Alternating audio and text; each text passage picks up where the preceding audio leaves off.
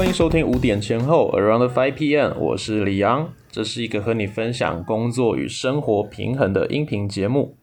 我们会聊到如何提高工作效率、优化工作品质、精彩下班生活、建立健康社交，还有发展斜杠人生等等的主题。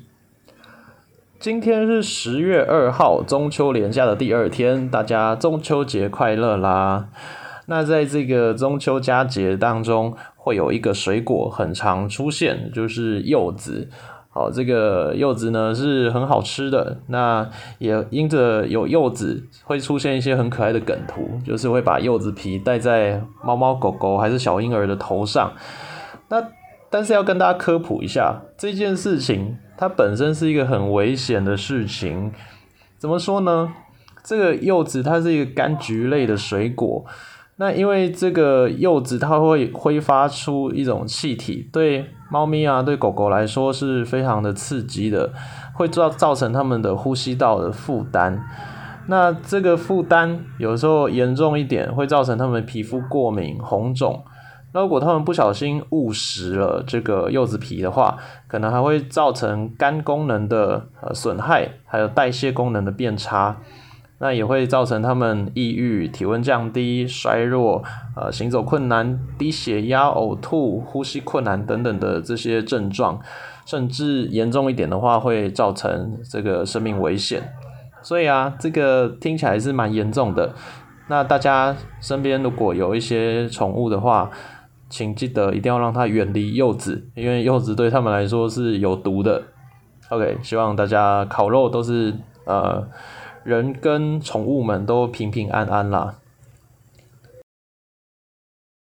再呃分享一个小小的知识哈，就是不只是华人世界有在过中秋节，连韩国人他们也是有在过中秋节的。对，不知道他们会不会又说中秋节是属于他们的？这个万物皆属韩国人嘛，哦，就是常常会听到他们这样说。那中秋节，可是中秋节他们的过法会跟华人有一点不一样。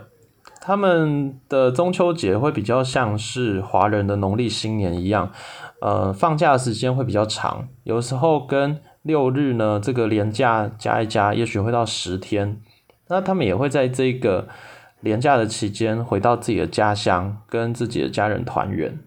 所以喽，如果未来有机会要去韩国的时候，请大家尽量的，就是避免在中秋节这个时期去到韩国。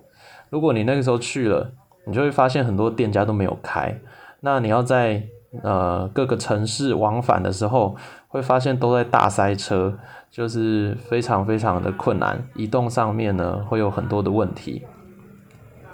好，那今天这个中秋佳节，就是要跟大家分享的。一个我觉得算是应景的主题啦，因为这是一个相聚，跟大家在一起啊，烤肉啊，吃吃饭喝酒，然后唱歌，那家人朋友聚在一起的时间。所以呢，今天这一集的主题，我们叫做相聚与送别。哎，讲相聚就好了，干嘛在这种时候还要讲送别？好，那因为这个我觉得是关乎到相聚的品质。如果我们要好好的去谈。相聚这件事情要怎么样有品质的话，那我认为一定要跟送别这件事情呃同步的一起讲，会更加的有意义。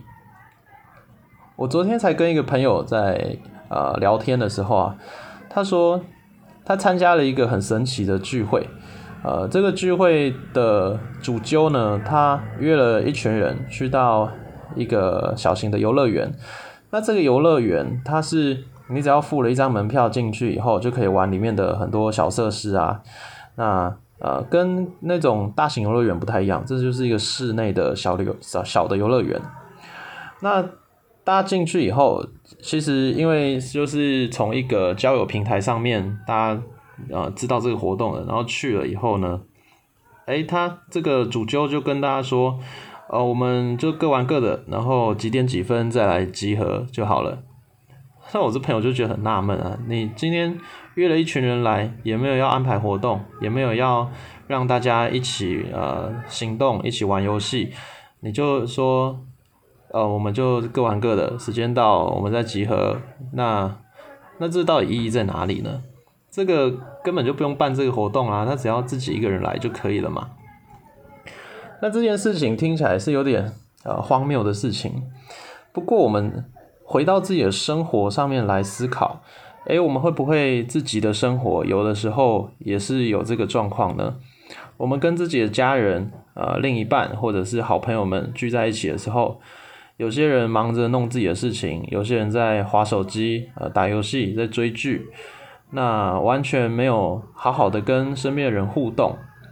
那这样的聚会真的是一个聚会吗？还是只是一群人群聚在一个空间，然后还是各过各的呢？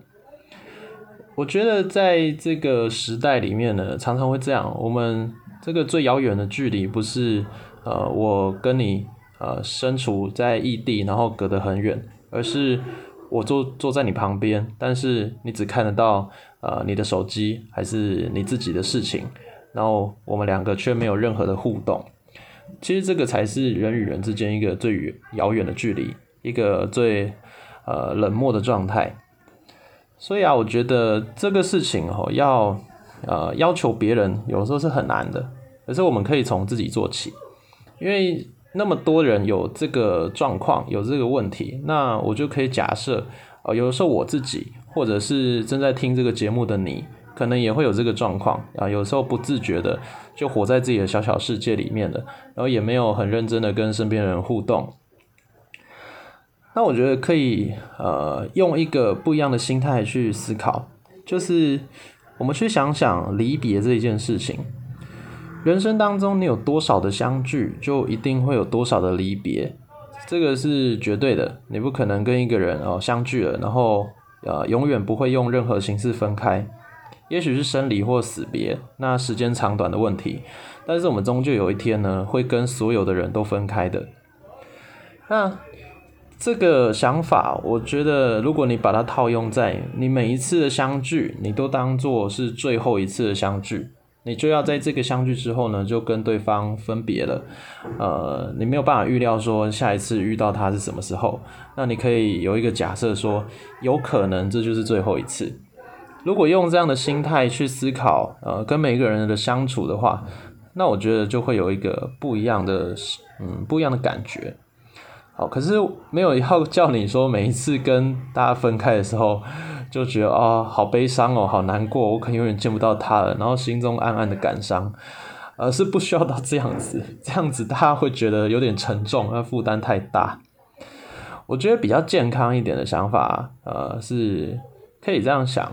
每一次的相聚就很像一个欢送会一样，呃，你们很开心的跟彼此相处，很开心的享受跟对方相处、聊天，呃，一起互动的种种的美好，那就是把它当做哦，有可能，诶，希望还会有下一次，但是我真的不知道会不会有下一次，所以呢，这一次就是要让他开心的部分、好的部分就发挥的，呃，是。呃，我觉得也不用每次都希望到淋漓尽致啦，是吧？这样真的是太累了。你只要在自己可行的空间内呢，嗯，就是让自己跟彼此都是自在的，都是开心的，而且这个相聚是有意义的。